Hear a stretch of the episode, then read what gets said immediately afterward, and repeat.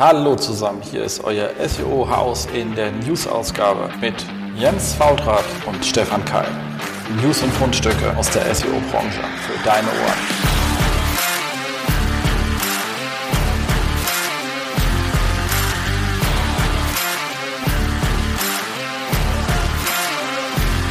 SEO-Haus, stay tuned. So, hallo zusammen, hier sind wir wieder. Hier ist euer SEO-Haus und hier ist Jens Faultrat und Lisa Stober. Hi, hi. Wie war der letzte Monat für dich? Ja, schön. Viel zu tun, viel krank. Äh, daher, äh, das ist, wenn man selbstständig ist, ja das Problem. Die Sachen bleiben halt liegen. Man hat keinen Kollegen, keinen netten, der das abnimmt. Und daher war die letzte Woche, also diese Woche, sehr gespickt mit Arbeit. Aber macht ja Spaß. Ne? Naja, wie gesagt, krank hat mich auch erwischt, ähm, aber auch in Firma viel, also selten so einen hohen Krankenstand gehabt, ist aber auch irgendwie das Dauermeckern das ganze Winter über schon. Bin mal ganz froh, dass man dann noch unter Kleinunternehmerregelung fällt, dann kriegt man die Lohnfortzahlung ja wenigstens zurück. Ähm, sonst wäre es noch ärgerlich, aber Arbeit bleibt trotzdem liegen. Es ist schon alles ein bisschen äh, unschön. Und gleichzeitig waren auch SMX. Wir waren auf der SMX. Ich kann leider nicht sehr viel von erzählen, weil ich war kränklich. Also habe ich mit viel ähm, da ist ja diese Arkaden direkt am, äh, neben den Hotels und da habe ich mich dann gleich ähm, am Tag vor dem Referenten weil ich bin schon montags angekommen, für uns auch so, ich bin montags angekommen, weil da ist immer Fachbeiratssitzung, da sind immer, ja, der Fachbeirat kann man auf der Webseite nachschauen, sehr viele nette Menschen, die ich alle sehr mag, plus einige von den ähm, nicht-deutschen Referenten, die schon da sind. Manche reisen ja früher an, wenn du aus Amerika kommst oder so, sagst du, okay, wenn ich eh hinfahre, mal ein paar Tage länger, weißt du? Mhm. Und da setzen wir uns immer so einen Raum und diskutieren so neue Trendthemen. Da war halt das äh, ganze, klar, ChatGPT, AI, wo geht's hin? Wo kommen wir hin? Und da war halt auch ganz klar das Thema, fand ich auch spannend, als gesagt haben, du Kinders, es ist ja gar nicht die Frage, was es alles noch nicht kann. Die Frage ist, wo standen wir mit ChatGPT 1 und 2 vor Zeit und wie schnell sind wir zu drei und vier gekommen und mhm. wie schnell geht das weiter? Weil das ist ja nicht das Ende der Fahnenstange, das ist der Anfang der Fahnenstange. Und ähm, wir waren uns alle relativ sicher, dass alles, was man so ausdenkt, was das heißen kann jetzt oder so, kann auch alles anders sein, weil es halt schon eher Basistechnologie ist. Also das halt wirklich mal so Sachen so massiv ändert, dass man es noch nicht überschauen konnte, wenn man auch nicht wusste, wo dieses Internetding hingeht, als es mhm. rauskam, weil es wirklich so fundamental ist. Ähm, das fand ich sehr schön. Was ich auch sehr spannend fand, war, wo die Frage war, was mit, mit hier Chatbot in der Suche und so. Und dass gerade die Amerikaner gedacht hatten, ob, ob, Google da nachzieht, das direkt in die Suche zu integrieren, so ähnlich wie es ja Bing macht. Mhm. Und ich meinte, ah, könnte ich auch gut vorstellen, die warten erstmal und schauen, wie viel ähm, Ärger sich damit ähm, Bing in der EU einfängt mit irgendwelchen lustigen Sachen, weil die EU ja so klagefreudig ist. Da hatte ich auch ein lustiges Bild von außen auf die EU, habe ich jetzt nicht so wahrgenommen, aber fand ich auch irgendwie sehr nice, nicer Gedankengang. Ähm, das war schon schön. Genau, da bin ich halt, wie gesagt, dienstags, war ja noch nichts, bin ich rüber in die Arkaden, habe mich mit ganz viel Medizin eingedeckt, ähm, bin dann abends zum Referentendinner rüber, drei der vier alkoholfreie Weizen gegönnt und bin dann um zehn im Bett gelegen und auch erst um zehn wieder aufgewacht ein riesen Schädel, als hätte man gesoffen, dachte so eine Frechheit. weißt extra alkoholfrei. Genau, was soll der Mist? Ähm, bin dann irgendwann rüber, habe aber mir so gut wie keinen Vortrag, weil ich hab, konnte echt kaum jemanden äh, folgen, sondern habe mir äh, Leute getroffen und ein bisschen ähm, geschnackt. Das ging so, aber in Ruhe irgendwo zuhören, da hast du mir gemerkt, wie einmal die Augen so zufallen, weil ich einfach so Hölle erschöpft war, obwohl ich zwölf Stunden geschlafen hatte. Mhm. Und das geht beim Schnacken geht es ja besser. Hab dann aber auch die Party mir geschenkt, bin um vier schon zum Hotel, habe wieder zwölf Stunden geschlafen, bis nachts um vier. Da war ich dann wach und konnte nicht mehr weiter schlafen. Mhm.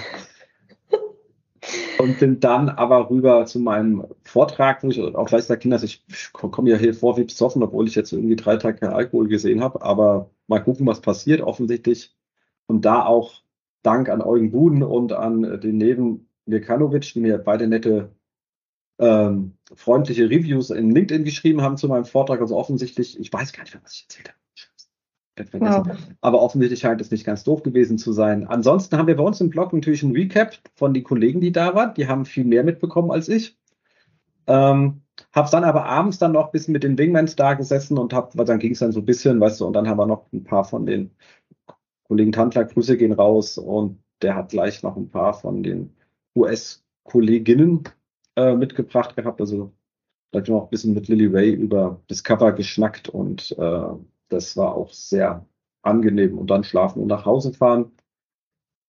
Und dann bin ich zum Arzt und er hat gemeint, sie sind kaputt. Sie hätten gar nicht so viel machen sollen.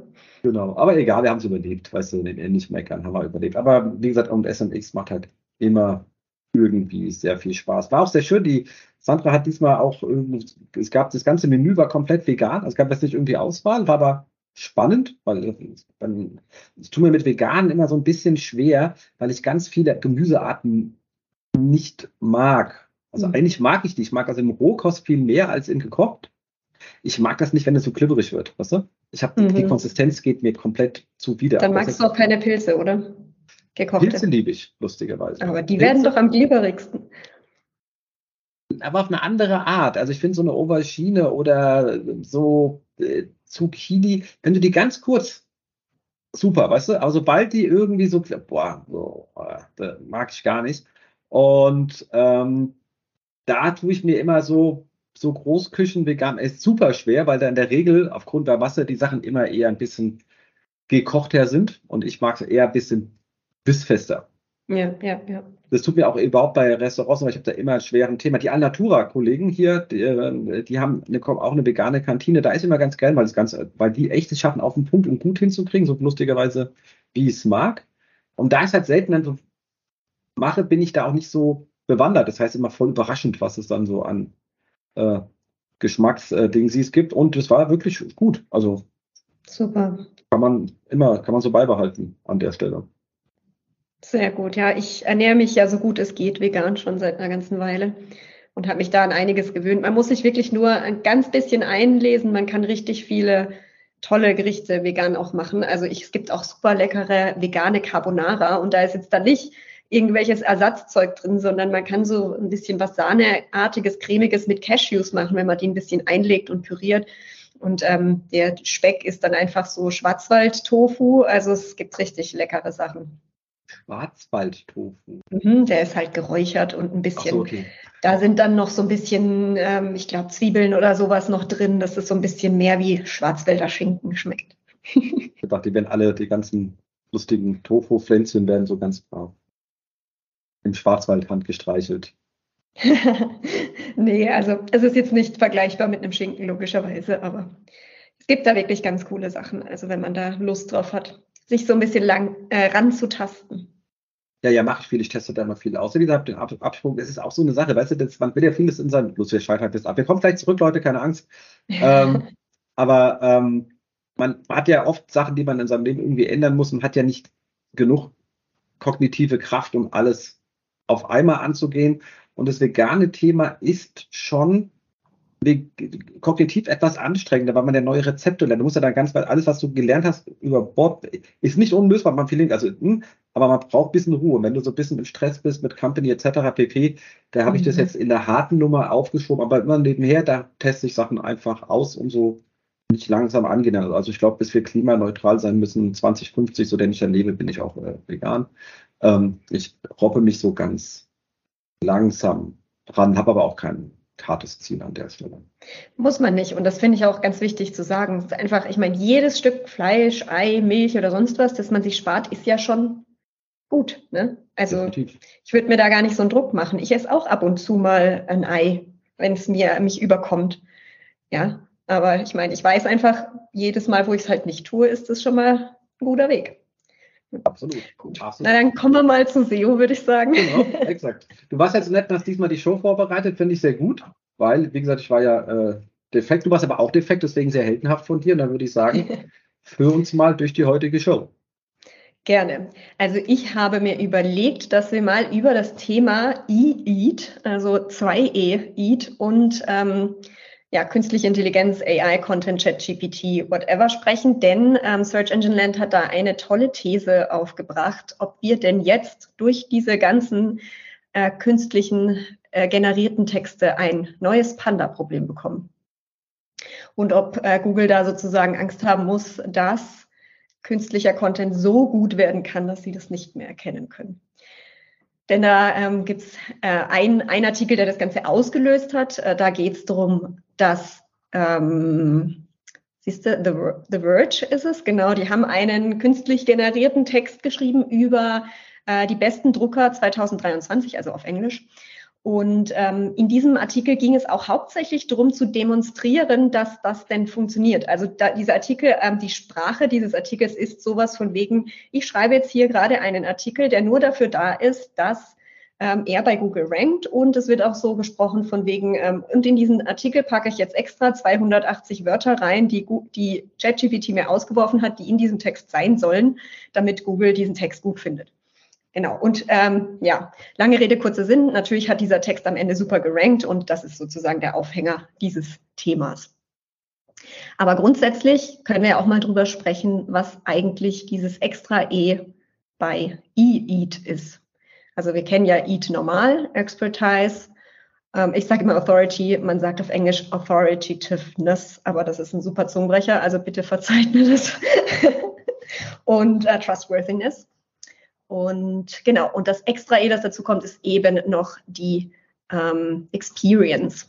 Genau. Und die kann ja eine künstliche Intelligenz nicht in der Form haben. Ne? Also die Experience, die ein Autor haben sollte, der diesen Text schreibt, ähm, zum Beispiel, wenn ein Text über, weiß ich nicht, äh, im äh, äh, medizinischen Bereich geschrieben wird von einem Arzt, der sagt, das und das Mittel hilft super gegen Husten, das kann eine künstliche Intelligenz ja aus der Erfahrung heraus nicht wissen, ist ja kein Arzt. Ne? Und genau. Was sagst du kann zu dem das, Extra E? Kann sie das wirklich nicht? Also das war halt auch, weil es wirklich da in dem Raum eine wilde Diskussion war. Also das passt halt wirklich sehr gut, weil wir uns da wirklich da mit 25 Leuten vier Stunden drüber unterhalten haben. Das war das Hauptthema irgendwo. Und die Frage ist natürlich, wenn ich einen Korpus nehme, aus dem ich lerne, mhm. von vielen Medizinmenschen, dann kann man sagen, man hat Experience. Also, so, also, dann ist die Frage wieder, was ist Intelligenz? Und dann kommt so langsam schon ins religiöse, philosophische, wo lebt der Geist und sowas. Also, das, äh, die Frage ist, oder die ich mir da mal ganz klar sage, ist, wenn wir uns mal 90 Prozent des Contents im Internet anschauen, das ist so Textpoker, vier Sterne, das ist alles weder E noch E noch A noch T, also das ist gar nichts davon, hat aber wirklich lange ähm, funktioniert. Mit, mit, Panda, was ich jetzt sagen, ob, ob Google sowas wie Panda neu entwickeln muss, war so ein bisschen das Thema, was noch härter ist. Ähm, Panda hat ja wirklich diese ganzen Sachen rausgebracht. Also ich weiß, wer sich daran erinnert, aber diese ähm, 101 Artikel, also 101 Artikel Sites und wie die alle hießen, wo dann drin stehen, ich packe meinen Koffer. Also wie packe ich meinen Koffer? Wie packe ich meinen gelben Koffer? Wie packe ich meinen grünen Koffer? Wie packe ich meinen großen Koffer? Wie packe ich meinen kleinen Koffer? Wie packe ich meinen kleinen gelben Koffer? Wie packe ich meinen kleinen grünen Koffer? Und so weiter. Und es war ja äh, äh absoluter uselesser Scheiß. Ähm, das ist natürlich wirklich um die Ecke geflogen, zu Recht. Man sieht aber auch schon, wie billig man damals Content produzieren konnte, weil die Suchanfragen natürlich nach den Kofferfarben und Größen auch langsam klein wurden. Er hat sich aber trotzdem irgendwie gerechnet. Jetzt wird das Ganze natürlich noch billiger. Man muss ChatGPT im Ähnlichen seinen jetzigen Stadium, sie machen erstmal wenig Recht, weniger Rechtschreibfehler als der Standard 4-Sterne-Text und setzen in der Regel die Kommas auch korrekt was ihn schon mal besser macht als 90 Prozent, was da ist. Jetzt ist zwischen 90 Prozent und Top 10 Ranking noch ein Riesenunterschied. Bei so drei Millionen, also dann können ja nochmal 20.000 gute kommen. Ähm, also muss ja die Mengengerüst einfach machen in diesem Internet. Und dann ist die Frage, was erwarte ich als Suchender? Ich denke mir immer, als Suchender möchte ich halt mein Problem gelöst haben, die Info kriegen. Und ich musste der natürlich, das ist ganz wichtig, wenn ich eine Info kriege, also jeder, der schon mal Suchaufgaben mit Menschen hat machen lassen in Suchmaschinen und dann die Ergebnisse bewertet hat. So ein Mensch schaut sich immer an, kann ich denen schon vertrauen? Da mhm. gab es auch, es gab immer diese Text, äh, Text Retrieval Conference in der, in der USA lange Zeit, wo ganz viele Algorithmen bewertet worden sind, eben durch Tests und ähnliches. Und da kam oft raus, wenn Such mal Algorithmen es geschafft haben, die schnell eine Info zu kriegen und sagen, du, das ist so, dann haben sehr viele Menschen relativ reflexartig gesagt, da habe ich meine Antwort, ich weiß aber nicht, ob die stimmt. Hm. Weil ich den Wahrheitsgehalt nicht einschätzen kann. Wahrheitsgehalt kann man über verschiedene Sachen machen. Du kannst einmal das Hirn türken, indem du das in ein Narrativ, in eine kleine Erzählung einpackst, dann glauben wir viel leichter. Deswegen, wenn du schön was erzählst, dann fragen, fragen Leute gar nicht, sagen, ah, so, okay, weißt du, das passiert dir viel, auch wenn du einen Roman liest oder sonst was und da steht irgendwie hoch, wir sind auf dem Mount Everest auf 8000 Seiten, dann gehst du einfach davon aus, dass dem schon so ist. Ähm, oder halt ist eben per se die reine drumherum liegende Menge an Informationen macht eine Information für unser Hirn tendenziell glaubwürdiger, obwohl es nicht sein muss. Das zweite ist natürlich, wenn du Quellen angibst. Das dritte ist, wenn Personen hinten dran stehen, denen man zutraut. Aber auch das ist eigentlich auch keine, also das ist, es hat wirklich viel mit eben Trust, Vertrauen zu tun. Und das ist natürlich schwer, weil wie gebe ich als Autor an? Mhm. So, aber wenn die Antwort stimmt und ich kriege einen richtig guten Artikel und wir sehen ja auch, dass die durchaus in der Lage sind, so ähm, Jurafälle zu lösen und ähnliches und korrekt. Also mhm. wenn es korrekt ist und meine Aufgabe hilft, warum sollte Google was dagegen haben? Ja, ja, stimmt. Du bist immer noch am Husten. Ja, ich muss manchmal leise machen, äh, ja. Äh, stumm schalten und husten. I'm sorry. Ja, definitiv hast du ja total recht. Ne? Also ich glaube, die große Angst, die da halt besteht, aber wieso ist es auch wiederum eine Angst, wenn das halt, äh, wenn der Informationsgehalt richtig ist, wenn das stimmt, was da gesagt wird, brauchen wir keine Angst haben. Ich meine, man denkt eben an dann diese Zeiten zurück, wo diese riesen Content-Farmen entstanden sind. Und äh, da wird in den Artikeln auch drüber gesprochen, ja, dann äh, kommen eben die ganzen Affiliate-Leute, äh, bauen da super billig ihre Seiten zusammen, um ihre Affiliate-Links klicken zu lassen und viel Geld zu verdienen und so weiter. Ja, aber ich meine, selbst wenn, wenn dem Nutzer dann damit geholfen ist, weil er sucht halt sein bestes Bankkonto äh, mit den besten Konditionen und das hat jetzt eine künstliche Intelligenz geschrieben, ja, er hat ja am Ende, was er braucht und es hat ihm ja nicht wehgetan. Ne? Absolut. Also. Aber ich glaube deswegen, dass, also ich sehe das Risiko, was Sie beschreiben, durchaus, weil du halt eben noch günstiger viel machen kannst und wie beim E-Mail-Spam, dann schickst du es raus, weil es halt so wenig ist, dass die Grenzkosten halt so klein sind, dass es einfach in Massen raushaust und Hoffnung, irgendwas bleibt hängen und die Sachen nicht prüfst. Also das, also wenn du, also jeder, der schon mal mit äh, ChatGPT oder auch um das nicht immer das zu nennen, es gibt ja auch deutsche Anwendungen, die teilweise auf ChatGPT auch jetzt einen schönen Job machen, wie die Kollegen von Neuroflash, weiß nicht, ob du die kennst, und die machen da schöne Sachen, die, wenn du die, wenn du die verwendest, benutzt du die ja als Tool, um dich zu beschleunigen. Du liest den Kram ja gegen, du strukturierst nochmal neu, aber es, ist, es liefert Anregungen, es liefert schon Textbausteine, die du verwenden kannst, aber du musst schon gucken, ob das, was da rumkommt, auch stimmt, weil gerade das bei ChatGPT, es hat so einen Hang zum Halluzinieren. Also es baut halt notfalls irgendwas zusammen. Es sagt halt nicht, weiß ich nicht, sondern es macht halt dann Dinge. So. Und das merkst halt, wenn du Ahnung hast von. So, aber äh, trotzdem, gerade wenn du Ahnung hast, kannst du schneller schreiben. Ich glaube, die Sachen kommen dann in gut raus. Aber wenn du es eben nicht machst, kann das halt komplett falsch sein. Es klingt aber richtig. Mhm. Ja, genau, das ist es. Und das dann daraus zu finden, das wird für Google natürlich eine Aufgabe, bei der natürlich I, wie bei allen, also EEAT, ich mache es noch ein bisschen, EEAT, ähm, durchaus als Modell helfen kann. Weil das gilt aber genauso für schlecht, also alle Leute, die auch ihre Content Broker, Text Broker, Texte nicht kontrolliert haben, online was genug gemacht haben, äh, die wussten auch nicht, ob das stimmt. Mhm. Und da habe ich die gleiche Anzahl an lustigen Fehlern, weil wenn jemand vier Cent kriegt für ein Wort oder drei Cent whatever, der hat null Zeit zu recherchieren, der schreibt das aus seinem Kopf nach bestem Wissen und Gewissen. Es war so, muss dir 2010, da hat man auch angefangen mit Content Fleet. Oh Gott, war das grausig. Damals bei T-Online, die kamen irgendwie rum, waren mit unserem, mit den richtigen Leuten Golf spielen und zack, bumm, wie halt so manchmal Verträge passieren, weißt du? Also, äh, ich habe die echt versucht, ja genau, ich habe die echt versucht, ein Jahr lang aus dem Unternehmen fernzuhalten, aber irgendwann haben sie mich gebypasst. Ähm, und äh, dann haben die gesagt, okay, wir machen Ratgeber T-Online genau auf das Thema. Weißt du, weil, das steht ja hier auch drin, ich habe eine getrustete Domain. Und da funktioniert der Scheiß natürlich super easy, mhm. weil die, die, viele von diesen EAT-Werten hängen an der Domain und nicht am Content. Das darf man nicht vergessen, weil ich glaube, dass Google noch nicht so confident ist, dass es am Content hart erkennen kann, sondern deswegen lieber über die äh, Domain gehen.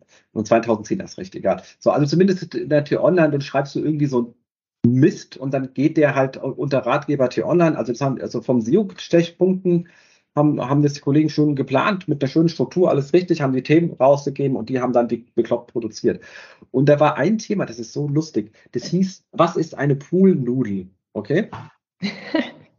und du weißt, was eine Poolnudel ist. Ja, eine Schwimmnudel. Genau, eine Schwimmnudel, exakt, genau. Der Autor wusste das nicht. Dem war nicht klar, was eine Poolnudel ist. Der dachte, das ist sowas wie eine Büronudel. Weißt du, diese Kollegin, die immer, weißt du? Oh. Oder der Kollege.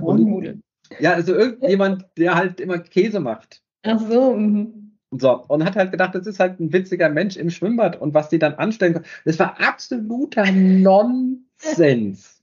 Verstehst du? Absoluter Nonsens. Aber weil es sollte ja schnell und billig gehen, der Kram ging direkt immer online, wurde dann immer erst irgendwie, weil natürlich die äh, viel schneller produziert hatten, als bei uns mit Gewerkschaften allem drum und dran Arbeitszeiten waren, hat man das teilweise erst drei Tage später nochmal gegengelesen. Es war so, also es war nur iGags, es gab noch viel mehr Gags davon. Aber das, Hammer. Also halt einfach, das Schöne ist natürlich, das sehen auch natürlich online viele, weil es lief auch immer dann, jeder neue Artikel läuft über diesen Startseiten-Ticker und irgendwann klicken Leute drauf und dann ging da die Kommentare rum, die waren so lustig, die haben die Geschichte weitergesponnen. Es war innerhalb kürzester Zeit 500 Kommentare drin. Genau wie unser, wie man den Rasen richtig sprengt, Artikel, der mit anfängt, man soll den Rasen nicht sprengen, wenn es regnet. Und dachte, oh, obvious richtig? Muss man es daraus deswegen schreiben. Man weiß es nicht so genau. Also da wusste schon jemand, das war nicht falsch. Man hat gemerkt, er muss eine Wortzahl erreichen. Man kam halt ziemlich viel Nonsensinformationen rein. Und der allererste Kommentar war dann auch drunter so, und wenn ihr das Wasser in eure Gießkanne füllt, bitte unbedingt mit der Wasserwaage nachmessen, dass es auch waagrecht eingefüllt ist. So war der erste Kommentar. Und so ging es weiter. Wir haben Freitag da gesessen und wir haben uns im Team totgelacht über diese Kommentare. Das war so unendlich lustig. Ja, ähm, da hattet ihr aber Traffic auf der Seite. Ziel erreicht. Ziel erreicht, genau. Genau, aber das ist halt das Blöde. Du kannst halt auf getrusteten Domains eine Menge Unsinn schieben, bis Google reagiert. Und zwar relativ lange. Du musst halt irgendwann die negativen Signale, die positiven überstrahlen. Ähm, dann bist du den Kram auch weg, aber du kannst es halt lange machen. Deswegen bin ich jetzt nicht irritiert gewesen, dass der Artikel bei The Verge funktioniert. Ich hätte jetzt kein anderes Ergebnis schlicht erwartet. Mhm. Ich finde es trotzdem lustig. Jetzt gehen wir wieder zu etwas zurück. Es gibt im Verlagsbereich diesen Bereich, der heißt Content Commerce. Das sind Agenturen, die dir Artikel schreiben mit Affiliate-Links für umsonst und machen halt so einen Revenue-Share, weißt du? Und die aber über dein Netzwerk durchlaufen. Also hier kommt dann irgendeine Rubrik, bla, und da steht dann irgendwas drin zu Staubsaugerroboter oder whatever. So, jetzt sind wir ja viel im Verlagsbereich unterwegs. Ich weiß nicht, wie die sich anstellen, aber die schaffen es wirklich so zu schreiben, dass es weder rankt noch in Discover. Ich weiß nicht, wie, ich denke mir immer, ich, meine, ich weiß schon, wenn ich Dinger lese, denke ich, oh Gott, ist das boring. Aber ich weiß nicht, wie man an, und ich sitze immer da und dann hat man so mit, wie kann man das besser machen? Ich so, Kinders, habt ihr mal angefangen, den ersten Absatz zu lesen? Ich bin ja danach eingeschlafen. Also, ich, der braucht, braucht ihr mich nicht für ein normaler Mensch, der schreiben kann, würde da helfen. Also, da muss man auch Anweisungen haben, so komisch zu schreiben, weil das passiert einem von alleine eigentlich gar nicht. Sehr spannend. Genau. Ja, also auch Menschen können nicht rankende Artikel produzieren, das ist definitiv klar. Ja, ja. ja also dieser eine Artikel, der hier eben nochmal das Thema E-Eat beleuchtet von der Lily Race, der, by the way, die hat sie vorhin schon erwähnt, ähm, geht jetzt auch nochmal. Bitte? Schlaue Frau kann ich nur empfehlen. Definitiv, der folge ich auch auf Twitter, ist sehr logisch. Also sie macht auch richtig tolle ähm, Studien immer, ne? Also so großflächigere, ne? man sich so selbst bei seiner Seite fragt, boah, hat mich das Update jetzt getroffen? Um was geht's bei dem Update eigentlich? So selbst als Vollsortimentler wie billiger.de war das dann immer so, ja gut, jetzt schaue ich halt mal, ob es eher in der Fernsehgegend oder eher im Klamottenbereich war, ne? aber so wirklich was sehen tut man da auch nicht. Und die hat da richtig die Zahlen immer richtig gut.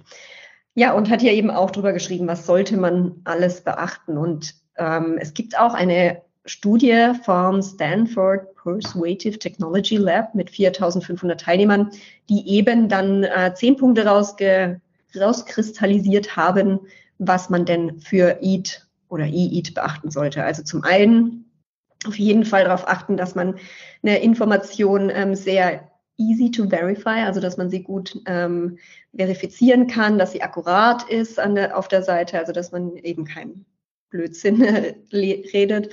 Ähm, dann ganz wichtig, dass man auch zeigt, dass man eine Real Organization ist, also dass man wirklich auch ein Unternehmen ist, das für einen bestimmten Punkt in der bestimmten Nische oder in dem Themenblock eben ähm, da ist, auch auf dem Markt ist und nicht nur eine Website hat und dahinter sitzt dann ein Mensch, der den automatisierten Content anwirft. Die äh, Expertise auch definitiv klar herausstellt. Ich meine, das wissen wir ja im Grunde genommen alles, ähm, äh, dass da ja, dass da jetzt nicht irgendwer sitzt. Also vielleicht sollte man jetzt, wenn man da dann einen Autor angeben muss, vielleicht keinen Autor angeben, der, ähm, weiß nicht, über alles Mögliche im Netz schreibt, ähm, sondern einen Autor eben angeben, der einem spezifischen Themenfeld eben bekannt ist, auch im Netz. Ähm, dann sagen sie noch tatsächlich, dass man easy zu kontaktieren sein soll. Also man soll es den Leuten einfach machen, dass, man, dass sie einen ansprechen können dass das Design der Seite auch gut aussehen soll. Also es ist tatsächlich auch Usability und so. Das geht, der Artikel geht da auch noch mehr ins Detail. Und ähm, die Seite, ja, genau, Usability gut sein soll. Dann, dass die Seite, der Content der Seite oft geupdatet sein soll. Da hast du dir noch was dazu kommentiert. Was hältst denn du davon?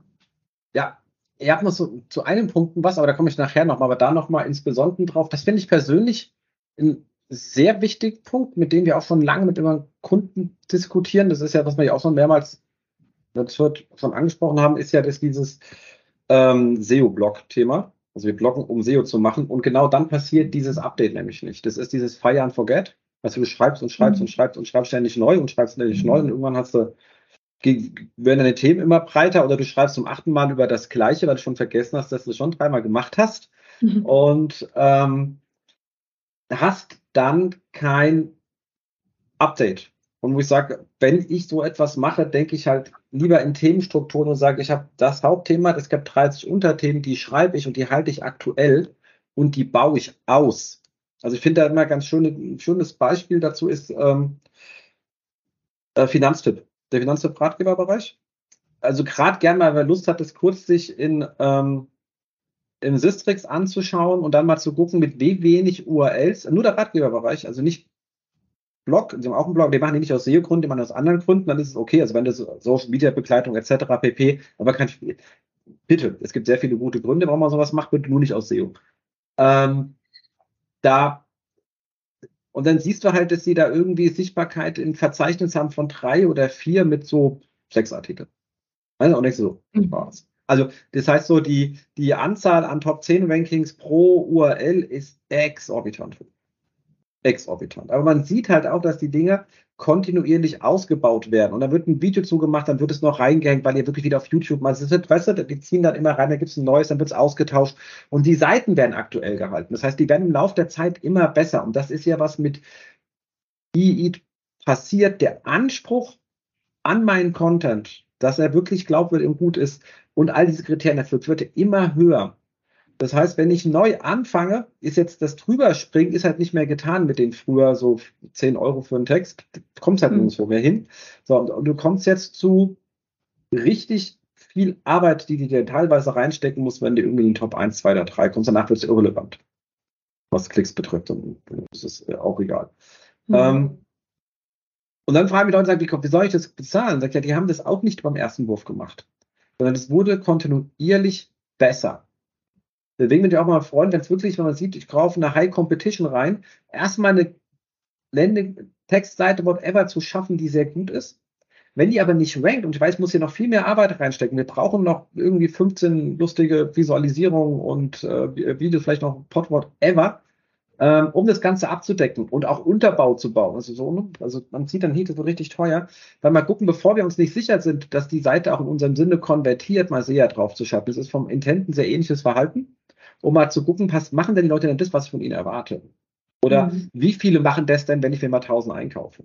ähm, bevor ich da richtig weit ins Invest gehe. Das ist schon etwas, was da wirklich mal getan werden konnte. Aber dieses Updaten ist sehr, sehr wichtig und man muss, also jeder, der draußen an Content arbeitet, ihr müsst wissen, welchen Content ihr habt und den aktuell halten. Das ist genau das, was wirklich wichtig ist.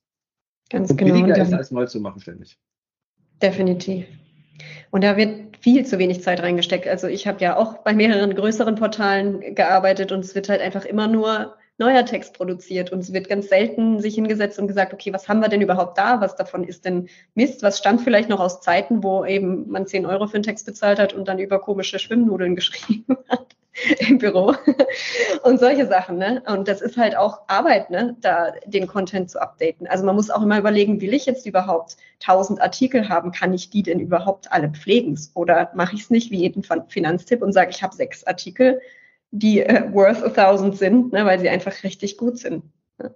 Würde ich auch definitiv weg von Masse hin zu Klasse.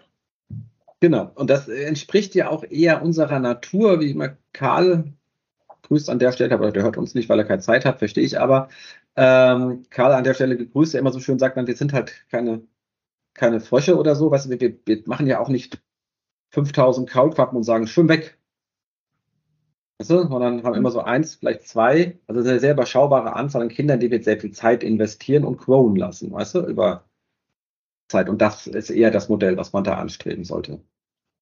In vielen Lebensbereichen, wenn wir mal kurz so ein bisschen sinnieren möchten. Also ich bin ja gerade dabei, mir eine Selbstständigkeit aufzubauen und da ist es auch so höher, schneller, weiter. Man vergleicht sich dann mit anderen. So tut man es ja auch im SEO. Wieso rankt der Artikel bei denen? Ich habe doch das gleiche geschrieben, bei mir rankt er nicht. Was ist da los? Ja, die sind halt einfach schon zehn Jahre auf dem Markt und du halt jetzt seit einem Jahr. Und genau das gleiche ist in der Selbstständigkeit auch.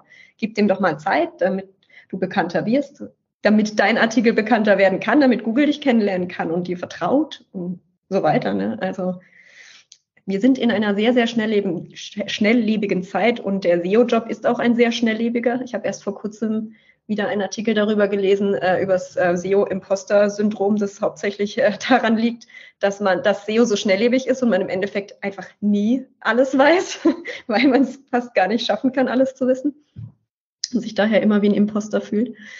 Ja, genau. Also daher geben wir uns doch einfach mal ein bisschen Zeit und unseren Artikeln und unseren Websites.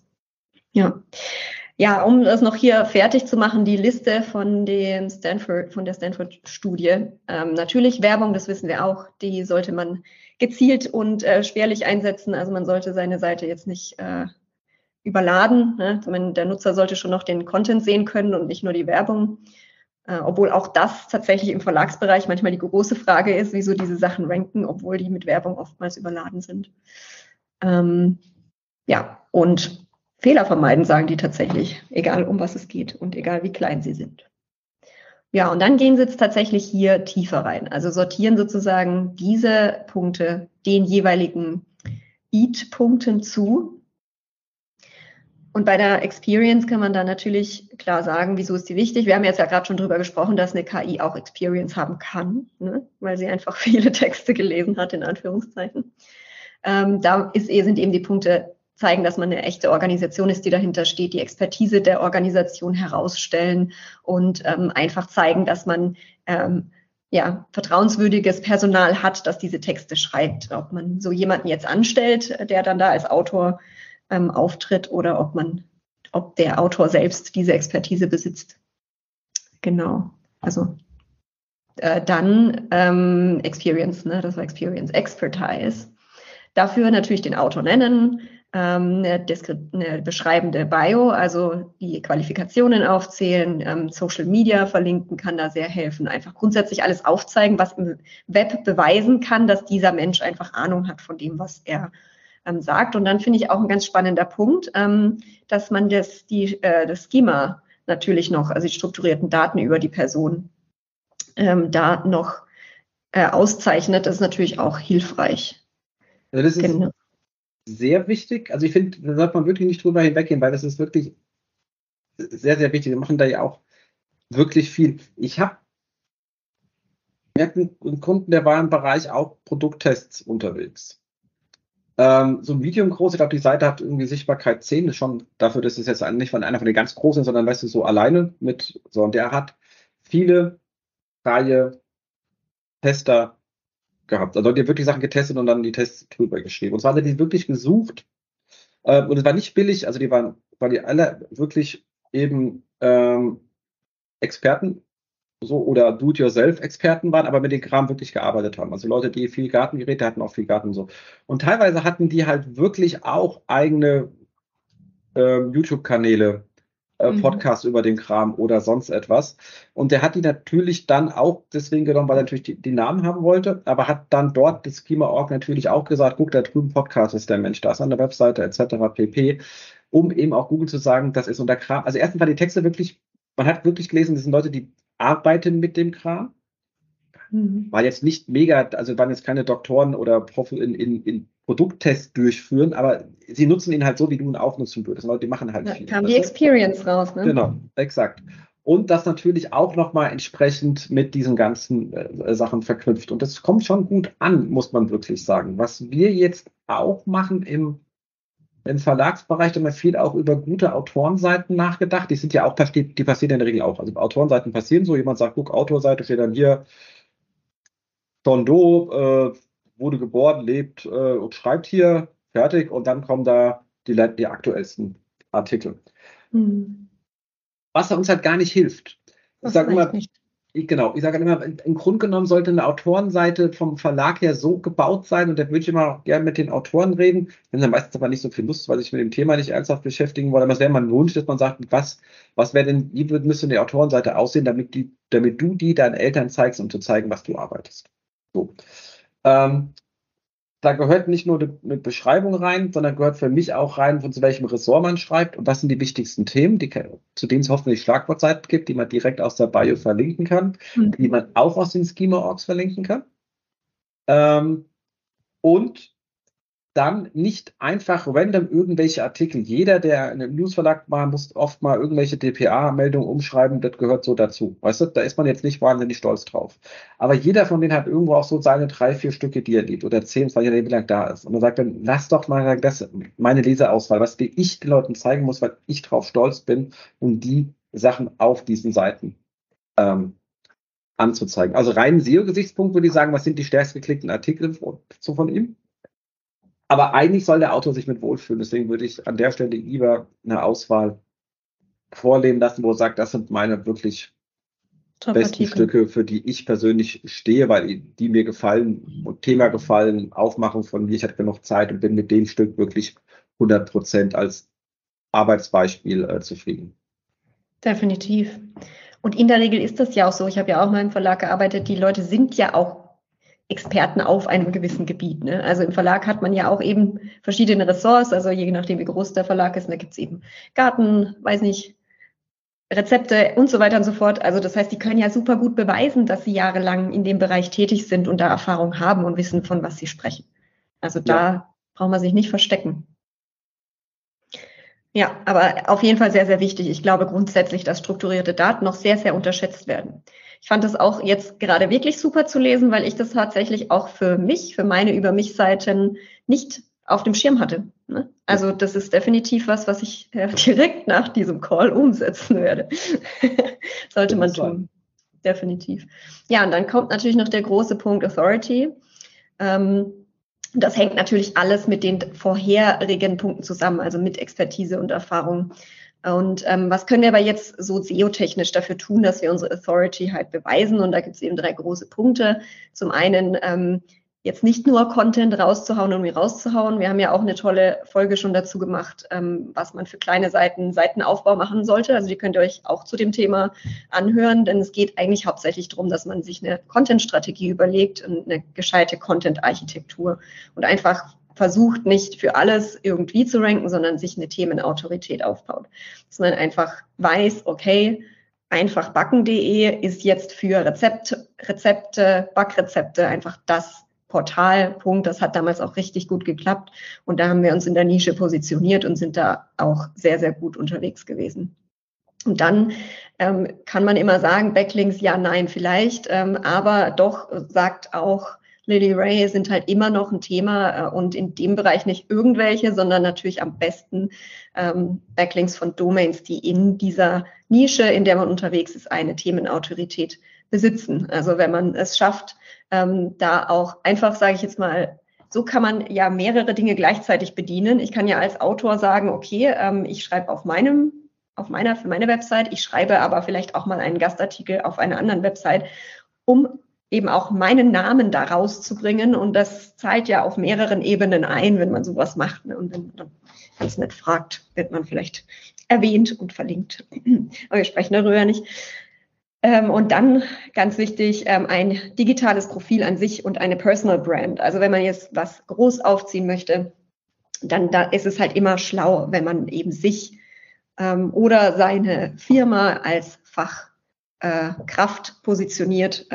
Am besten eben, wenn man jetzt zwei, drei Leitautoren hat oder man selbst das ist, ähm, geht einfach raus mit euch, mit eurer Expertise und macht die klar. Und das hilft euch dann auch für eure Texte. Zum Thema Content-Strategie haben sie hier tatsächlich auch noch, hat die Lily Raider hier auch noch ein paar mehr Sachen aufgezählt. Also es ist definitiv auch sehr wichtig für die Authority, ähm, dass man einfach einfach kontaktiert werden kann, also dass man einfach weiß, auch als Nutzer, ich kann da jetzt direkt jemanden anschreiben, das schafft ja auch Vertrauen. Also ist es nicht irgendeine Website, wo da einfach irgendwo im Netz rumfliegt, sondern da gibt es jemand dahinter. Ähm, dann die Sachen, die wir schon gesagt haben, ist einfach machen, dass man die Informationen eben auch verifizieren kann, weil du ja vorhin auch schon gesagt hast, ähm, dass es sehr gut ist, wenn man als Nutzer einfach, man geht einfach so vor, man sagt, okay, ich kenne die Seite jetzt nicht so richtig, ähm, ich gucke mir noch zwei, drei andere Seiten an. Ähm, das Design ist sehr wichtig, äh, die Usability der Website an sich, ne? also das schafft auch Vertrauen. Ich meine, wenn die Website vertrauensvoll aussieht, aufgesetzt ist und der Nutzer sich da auch gut durchklicken kann, dann kommt nochmal, dass man den ähm, Content updaten sollte. Ähm, genau, Werbung, Fehler vermeiden. Fehler vermeiden ist auch echt was, was, glaube ich, manchmal nicht so beachtet wird. Ne? Aber es ist schon auch wichtig zu sagen, bitte? Ich ganz schlecht drin. ja, man muss, man muss immer abwägen. Ne? Zeit ist Geld. Äh, aber ich finde, es kommt natürlich unprofessionell rüber, wenn ich jetzt so einen richtig wichtigen Artikel äh, über, weiß ich nicht, im Gesundheitsbereich schreibe und da, ähm, weiß ich nicht, wird ein Fachbegriff ständig falsch geschrieben. Also es, da geht mein Vertrauen so ein bisschen flöten, würde ich sagen, ob derjenige sich wirklich damit auskennt. Ähm, da muss man natürlich abwägen. Ich meine, wenn da jetzt Kommasetzung oder sowas nicht passt, würde ich sagen, würde ich nicht mal merken. ja, definitiv. Ja, und dann haben wir natürlich noch die Trustworthiness, ähm, wo man einfach sagt, das ist im Grunde genommen die Summe aller vorangegangenen Dinge, die wir jetzt gesagt haben. Also wenn man diese ganzen Dinge beachtet, dann ist man eben auch ähm, vertrauensvoll und äh, wenn man sich als Autorität, Experte ähm, und mit viel Erfahrung positioniert, hat man das sozusagen dabei. Ja, und dann gibt äh, die Autorin hier auch noch ganz tolle SEO-Eat-Tipps äh, wenn ihr möchtet, dann gehe ich da jetzt gerne mal durch. Ähm, Page Experience grundsätzlich, ähm, technisch saubere Seiten bauen. Also das ist halt auch was. Ich meine, wenn man kann den schönsten Artikel bauen, wenn die Seite aber grundsätzlich eben an sämtlichen Dingen äh, Probleme auftauchen, ist sie auch nicht sehr vertrauenswürdig. Dann eine Über uns Seite. Das ist im Grunde genommen aus allem, was wir davor schon gesagt haben, natürlich klar. Darf ich ganz kurz bei der mhm. technisch sauberen Seiten mal, weil da stehst sowas wie ähm, 404er reduzieren. 404er reduzieren. Das ist eine ganz kritische Sache, weil ich oft das lese. Ähm, das klingt natürlich im ersten Moment richtig. Jetzt haben wir so ein bisschen ein Problem. Welche 404er meinen wir denn?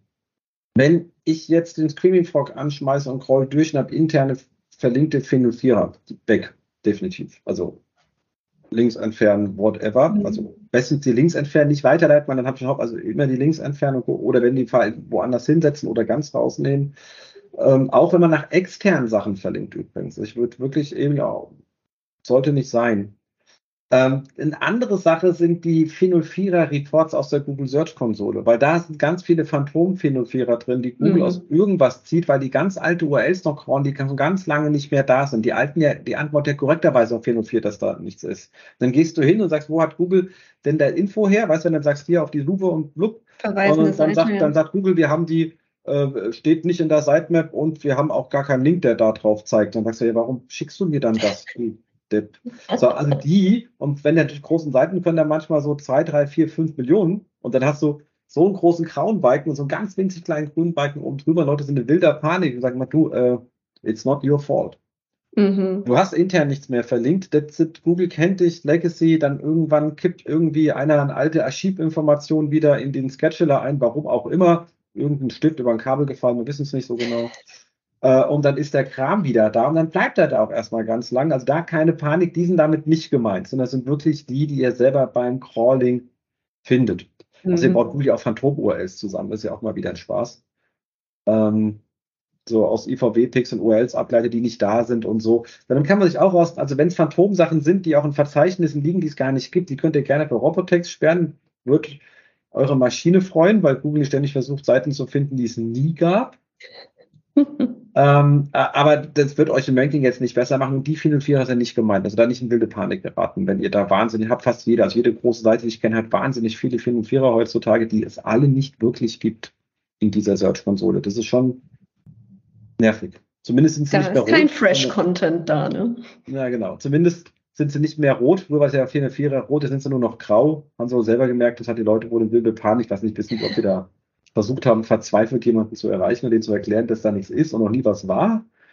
Ähm, aber mhm. das nervt. Also die sind nicht gemeint, sondern die Sachen, die man selber beim Crawling quasi findet. Definitiv. Und das ist halt auch wichtig, weil das zeigt ja wiederum auch, dass ihr einfach Macht über eure Seite habt, dass ihr, dass euer Content euch wichtig ist und ihr die aufräumt regelmäßig. Also das ist wie, ich meine, man muss, man kann den Crawler ja so ein bisschen als Besucher sehen. Ihr lasst ja auch nicht äh, Leute in eure Wohnung, wenn das Chaos ausgebrochen ist. Ne? Also daher sperrt den Crawler aus, haha, nein, um Gottes Willen. Ähm, genau, die Über uns Seite. Sehr, sehr wichtig, sowohl für den Nutzer einfach. Also äh, mich fragen auch bei meiner ähm, Zyklus-Coaching-Website, habe ich noch keine Über uns Seite, weil das einfach Zeit kostet. Äh, ich möchte da ja auch Dinge verlinken können. Äh, ich muss da natürlich auch erstmal sämtliche Podcasts gemacht haben, dass ich da sage, okay, guck mal, ihr findet mich da, da und da. Ähm, mich fragen regelmäßig Leute, wo sind deine Über uns Seite? Und ich habe echt das Gefühl, also sehe ich auch bei Kunden, das sind die Seiten, die echt am sehr, sehr häufig geklickt werden, weil die Leute wollen euch einfach kennenlernen, die wollen wissen, wer ihr seid, ob ähm, ihr sie bei euch die Leistung kriegen, die sie möchten, ähm, ob ihr die Expertise habt. Also auf jeden Fall daran denken. Ähm, dann auch, ne, man redet ja immer von ähm, Backlinks, die man selbst kriegt, aber es ist natürlich auch hilfreich, äh, so funktioniert das Internet, wenn ihr Links zu anderen Seiten in einem gewissen Themengebiet, das passt zu eurer Expertise eben setzt, ne, weil das funktioniert ja nicht nur ein Weg, sondern es sollte ja auch hin und zurück ähm, funktionieren. Also wir sollten immer auch rauslinken. Was ist da deine Meinung eigentlich dazu? Ja, also ich denke nicht aus SEO-Kunden raus, niemals. Sondern ich denke raus, wenn es halt zum Content passt. Also wie man schon sagt, also wenn ich irgendwie, wir haben ja alle mal irgendwann studiert, Belegverfahren gelernt, wenn ich halt irgendeine Behauptung aufstelle, und dann sollte ich gucken, dass ich die belegen kann. Entweder schreibe ich den ganzen Beleg nieder wenn er nicht von mir ist, muss ich dann sagen, von wem er ist. Und dann kann ich es auch gleich ähm, verlinken. Also das genau. ist so das äh, typische Verhalten. Das untypisch davon, was viele Leute machen, also das kriegst du halt auch wieder mit, wenn du große Seiten hast und schaust, wo du hin verlinkst. Wir hatten bei der T-Online von wirklich jeder fucking PPC-Seite, also Philippon Casino Links, von allen, die du dir vorstellen kannst. Wahrscheinlich haben die alle nämlich irgendwo erste Kapitel SEO-Buch gelesen, es geht dir besser, wenn du auch gute Seiten an. Ich möchte nicht wissen, was Wikipedia für ganz viel Schwachsinnslinks hat, weißt du? Mhm. Von diesen Seiten in der Hoffnung, dass du dann irgendwie, also so funktioniert das schlicht nicht. Und das gleiche habe ich jetzt auch, wenn ich irgendwo bei, bei Grundwunsch reinschaue, also wenn du bei FAZ oder, da, da denkst du auch den gleichen Scheiß und denkst du, sag mal, oh, Kinders, so, so war das nicht gemeint, hört doch zu, lest das Buch fertig, weißt du? Ähm, also so funktioniert es schlicht nicht. Ja, ja, definitiv. Nee, natürlich, wenn es Sinn macht. Also es ist für den Nutzer einfach auch sinnvoll. Wenn ich einfach einen Artikel lese und ich möchte dazu mehr Wissen haben, habe ich gleich den Link, äh, um die Studie selbst zu lesen. Mir bricht ja kein Zacken aus der Krone, weißt du? Also jetzt auch gerade, wenn wir jetzt in der Branche sind und irgendjemand macht was Gutes, wir schreiben drüber, linkt man da natürlich hin. Bei, bei, bei Nord machen die anderen auch so. Also das Definitiv. Ja, ich glaube, da ist wirklich noch so die Panik, oh Gott, mein Link Juice geht verloren, äh, meine, meine Authority geht verloren, mein, ja, also ich meine, wenn man alles, alles abgibt, was man selbst hat, aber ja, das, das ist, glaube ich, ein Trugschluss. Ja, das ist ja, das ist ja bei der Topografie, also wenn man sich ein bisschen, es gibt ja so früher so, es gibt ja schon viel Literatur über das Internet und auch über Internet-Linkgraph. Und ähm, da gab es immer so das Bild der Topografie, der aussah wie so ein Bonbon. Also du hast so ein, du hast so ein Bonbon und in der Mitte gehen die beiden Papiere so, weil die das so aufknuddeln mhm. kannst, weißt du, wie so kleine Flügelchen. So. Und das in der Mitte, das war der Strong Connected Core. Das ist alles mit allem verlinkt. Und links und rechts hast du A, entweder Seiten, wo nur hingelinkt wird. Das sind teilweise sogar hochrelevante Sachen gewesen, wie irgendwelche Uniserver, wo PDFs, wo die Frau, weißt du, was ich meine? Also wo nur hingelinkt wird. Und dann hast du Sachen, die nur in diesen Core rein. Die beiden sehen aber aus wie seitlich stehend. Die relevantesten Sachen findest du in diesem Strong Connected Core. das kannst du natürlich für jedes Thema legen. Weißt du, du machst eine Verlinkung innerhalb eines Themenbereichs auf. Und dann ist mal die Frage, willst du am Rand stehen? und nur Links bekommen, aber nicht hinlinken. Das heißt, du bist, das heißt auf gut, Deutsch auch keine Freunde da. Offensichtlich mhm. magst du hier niemanden. Also stehst du am Rand in der Party oder stehst du in der Mitte? Also bist du mhm. Teil des Spiels oder guckst du nur zu? Und das sagt das halt schon aus. Strong Connected Core, wenn man nachgucken möchte. Ja, ja, sehr gut. Ja, ja. Ne? Wir sind dann tatsächlich bei, nochmal beim regelmäßigen Content-Update und da kommt ja auch noch das Thema Themencluster bilden. Ne? Das ist dann auch innerhalb eines Strong Connected Cores. Genau. ähm, ja, interne Verlinkung, da sind wir auch bei dem Themengebiet. Ne? Logisch, äh, das macht sehr, sehr viel Sinn, wenn man seine, wenn man Artikel, die schon, denen schon getrustet wird, äh, nutzt, um einfach weiter intern zu verlinken.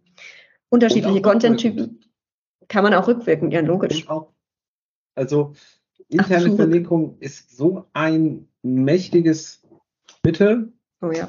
mit dem man viel machen kann und auch gerade da, wenn man so seinen Content nicht ganz im Griff hatte über die Zeit und hat so ein bisschen Wildwuchs, da gibt es halt wirklich viele Mittel, dass man auch guckt, wie kann ich aus alten, von bestehenden Content auch immer wieder auf neuen Content. Also Sache der Klassiker ist, du schreibst irgendwas zum Thema XYZ und dann sagst du, okay, XYZ Site Search, was habe ich denn dazu schon?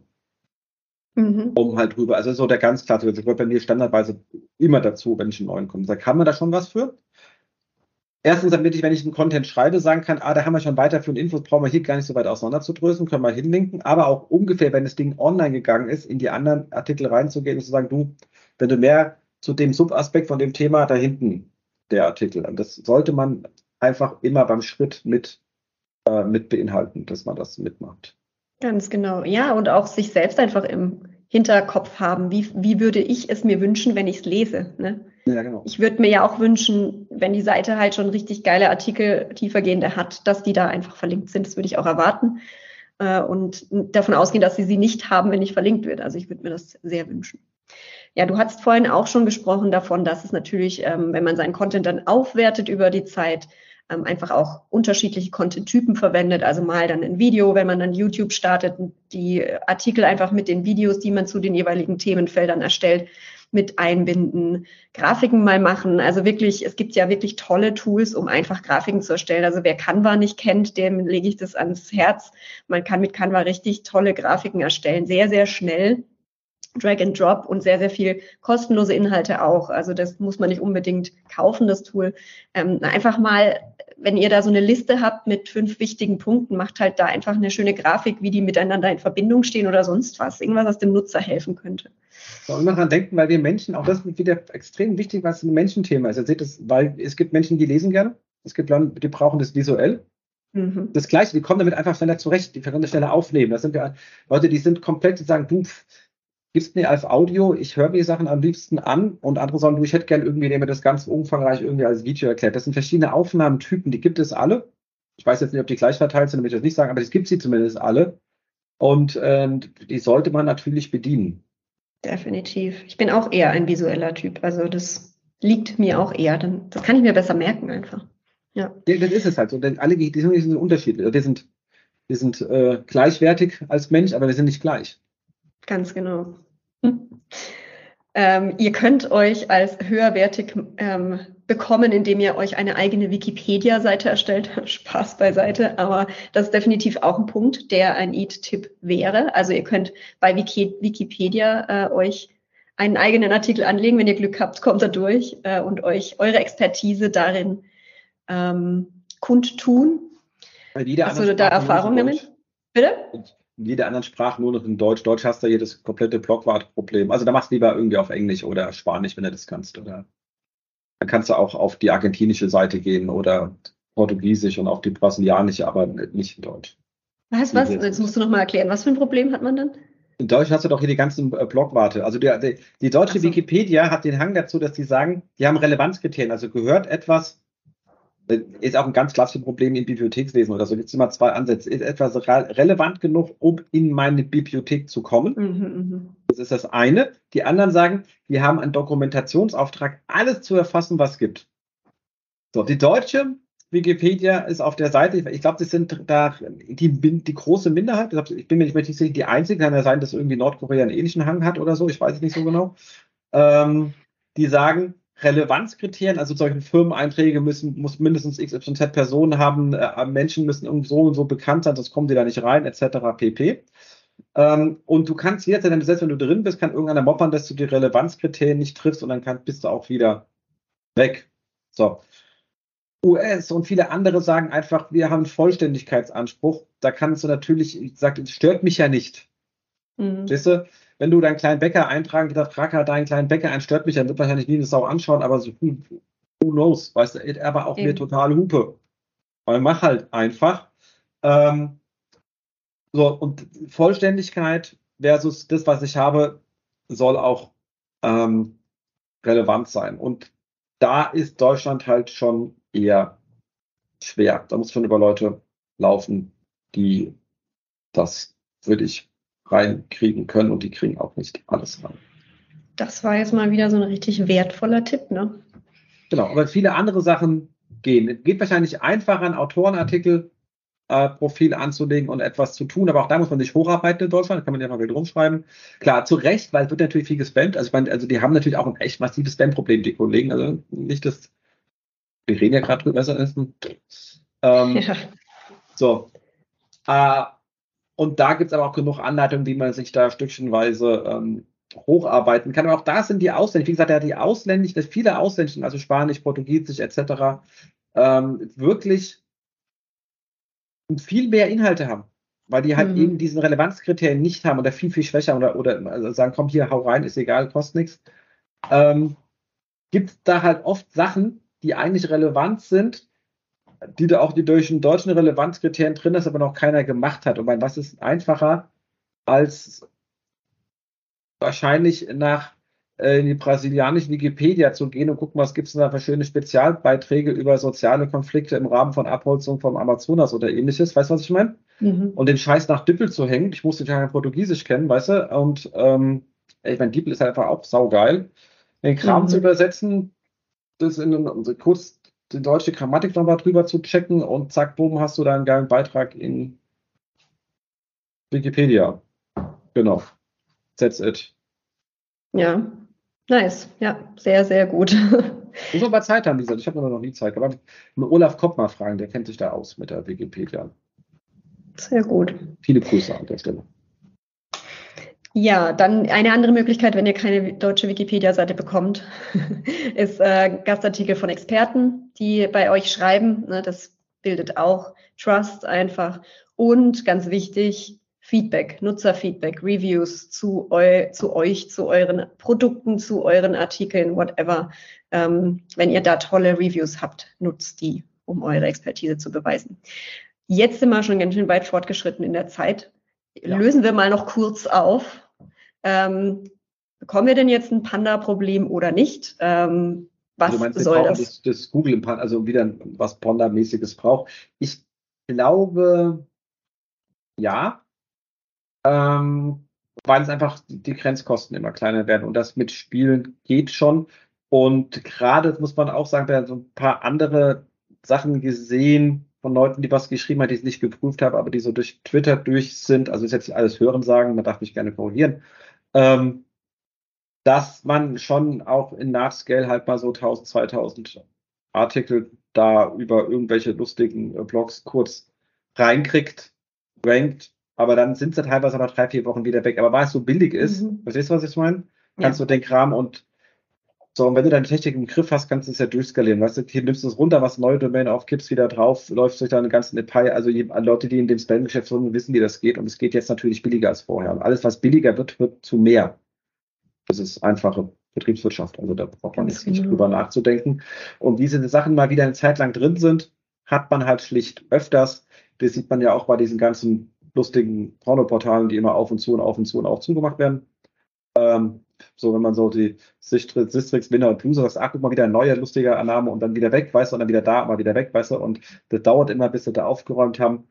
Ähm, das geht. Wir haben auch mit dem EAT haben sie auch immer noch nicht geklärt, das Thema, wo ja auch viele rummachen, die sind, die sind im Verlagsbereich viel unterwegs, deshalb wahnsinnig viele auch teilweise eher mäßige Produktvergleiche oder Gutscheinseiten auf Verzeichnisse oder Hosts bei Verlagen liegen haben, ist auch ein Problem, mhm. wo man was einen nervt. Es gibt auch sehr schöne davon. Es gibt auch wirklich, die sind sehr gut gemacht, nutzen halt wirklich auch den Twast, um dann reinzukommen, aber sind inhaltlich sehr gut. Also die Vergleichszeiten zum Beispiel bei, bei Stern, ich glaube, die mehr Reichweite haben als Stern selber, sind sehr ordentlich geschrieben, muss ich sagen. Also kommt man, kommt man mit zurecht, kann man was mit anfangen. Dann ist es auch kein Problem, aber viele sind da günstiger unterwegs. Ähm, das haben sie auch noch nicht sauber im Griff, aber ich glaube, wir sehen davon erstmal mehr. Mhm. Weil es billiger auch. wird. Ja, was natürlich hier auch noch angemerkt wurde, ist, eigentlich brauchen wir gar keine Panik haben, denn automatisierter Content ist einfach schon sehr, sehr lang unterwegs. Ne? Ja, genau. Das ist ja nicht neu gekommen mit ChatGPT, sondern äh, es gibt Jasper, es gibt Wordsmith, es gibt AX Semantics in Deutschland. Da haben Portale, mit denen ich gearbeitet habe, auch sehr viel damit gearbeitet. Und ähm, man muss natürlich immer einfach unterscheiden, brauche ich jetzt da einen Text drauf für zum Beispiel Produktseiten oder sowas, weil ähm, es für den Nutzer ganz sinnvoll ist, die Produktdaten auch nochmal in gelesener Form zu haben. Äh, man muss da ja einfach unterscheiden, ähm, was für einen Wert dieser Text haben soll. Ähm, aber ich glaube, grundsätzlich sind wir uns da einig, langfristige Lösung ist es einfach nicht, ähm, wenn man jetzt wirklich langfristig nachhaltig was aufbauen möchte, dann äh, ist das nicht die richtige Strategie momentan, weil es könnte einfach schiefgehen. Ja, aber wie gesagt, ich glaube nicht, dass das Pendel, ich glaube, also ich glaube, klar, für diese Spam-Affiliate-Seiten raus, klar. Aber ich glaube, wenn du selber das machst, haben wir auch schon lange machen, eben auch schon mit den, ähm, mit den Kollegen von Unice ist ja auch AX Semantic Implementierer viel gemacht wenn du wirklich dahin gehst und sagst, ich nehme meine, also gerade das Produktthema, wieder Produkttext, also mhm. du nimmst aus Daten Produkte und die schreiben dir auch Narrative. Also ist ja nicht einfach lang, langweilig geschrieben. Du machst gute Narrative draus, dann kann das auch durchaus helfen, wieder zu überzeugen, weil auch hier wieder, es gibt verschiedene Menschen. Die einen wollen die Liste sehen und sind zufrieden, die anderen wollen kurz ein bisschen emotional abgeholt werden. Und gerade mhm. so, was du ja mit Arc Semantic oder Universal kannst, du kannst ja aus den Daten Stories bauen muss halt Ganz bisschen, genau, so, super gemacht. Halt ein bisschen reingehen und für jede einzelne Punkt, das ist schon Arbeit wieder, das ist wieder nicht ganz billig, aber das kann dann durchaus dazu führen, dass auch deine Conversion Rate etwas hoch. Wenn das hochgeht, glaube ich nicht, dass Google was dagegen hat. Also sag immer, wenn du es nicht nur machst für Google, sondern wenn es immer noch Ganz weitere genau. Effekte hat, dann bin ich immer safe, dass das einem nicht auf die Füße fällt. Ja, nee, da hast du recht. Eben das meinte ich. Also musst halt unterscheiden. Also ich denke, ich könnte mir vorstellen, ein, ein Portal rein auf automatisierten Content aufzubauen, Artikel und so weiter. Das kann eben dann wie diese ganzen Spam-Seiten und so weiter eben schief laufen, wenn ein Teil deines Portals aufgrund der technischen Gegebenheiten, dass du zum Beispiel einfach hunderte, tausende, Millionen Produkte hast, die kannst du nicht alle einzeln betexten, dann ist es eine super Lösung, weil es eben dem Nutzer, ich glaube, der Nutzer, wie immer, steht einfach im Vordergrund. Ja, Absolut. Cool. Dann haben wir es. Ansonsten, wir haben jetzt März, es ist nicht wahnsinnig viel äh, Ausblick auf Events und Konferenzen, weil es ist erstmal wieder so weit gelaufen. Nächster Stammtisch ist auch im Juni. Wir werden für die nächste Sendung schon einen Gast da haben. Ich sage noch nicht wer, weil ich habe ihn noch nicht gefragt. Er weiß von seinem Glück noch nichts. Aber das äh, wird schon funktionieren. Davon gehe ich fest aus. Das heißt, bleibt nur zu sagen, Vielen Dank für die Sendung und wir hoffen auf viele schöne Kommentare von euch und Bewertungen bei iTunes und Co. Das hilft uns, dass uns auch noch mehr Leute finden. Ja, könnt uns ja gerne mal sagen, ob ihr ChatGPT bei euch schon in die Prozesse eingebaut habt oder irgendwelche anderen künstlichen Intelligenzen. Genau, wenn ihr eine coole Lösung vorstellen wollt, zum drüber diskutieren, gerne meldet euch an bei uns am einfachsten jf.gettraction.de, dann können wir auch euch gerne mal mit in Sendung reinholen und schnacken mit euch ein bisschen, was ihr da Cooles macht.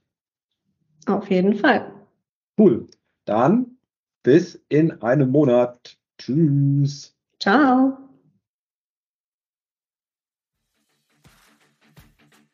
Das war sie, die aktuelle Ausgabe des SEO-Haus. Wir bedanken uns bei euch für die geteilte Aufmerksamkeit und hoffen, die Show hat euch gefallen.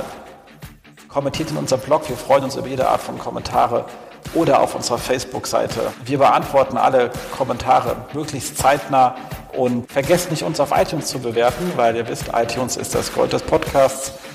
Dementsprechend bitten wir um viele, viele reichliche 5-Sterne-Bewertungen, am besten mit coolen Kommentaren. Danke dafür. Dann hören wir uns in zwei bis vier Wochen wieder und wir freuen uns, wenn ihr dann wieder einschaltet bei dem SEO-Haus, SEO von uns für euch. Und jetzt Rank Well.